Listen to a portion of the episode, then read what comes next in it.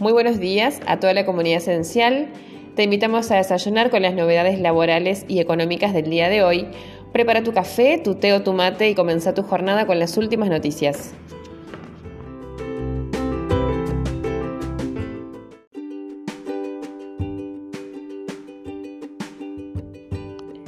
Ante los inconvenientes que se registran con el funcionamiento de la página web de la FIP con la clave fiscal, la Federación de Consejos Profesionales de Ciencias Económicas presentó una nota ante la FIP solicitando la necesidad de reprogramar los vencimientos de las declaraciones juradas del impuesto a las ganancias, del impuesto sobre los ingresos brutos, del impuesto cedular del periodo fiscal 2020 y o en su cargo considerar que las obligaciones se encuentren cumplidas en la medida que se realicen hasta por lo menos el 31 de agosto próximo.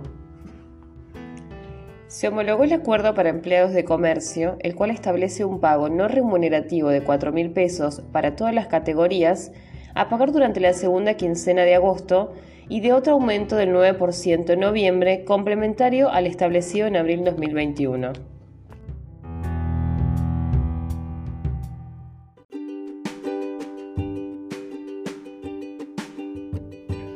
La Administración Nacional de la Seguridad Social informó este lunes que las jubilaciones, pensiones y asignaciones universales y familiares aumentarán un 12,39% a partir de septiembre,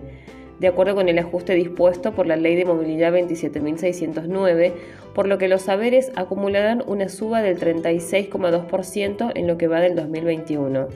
De esta forma, el haber jubilatorio mínimo pasará a ser de 25.922, mientras que la asignación universal por hijo y por embarazo llegarán a los 5.063 pesos, beneficiando a 7,1 millones de jubilados y pensionados y a más de 9 millones de niños, niñas y adolescentes que perciben asignaciones universales o familiares.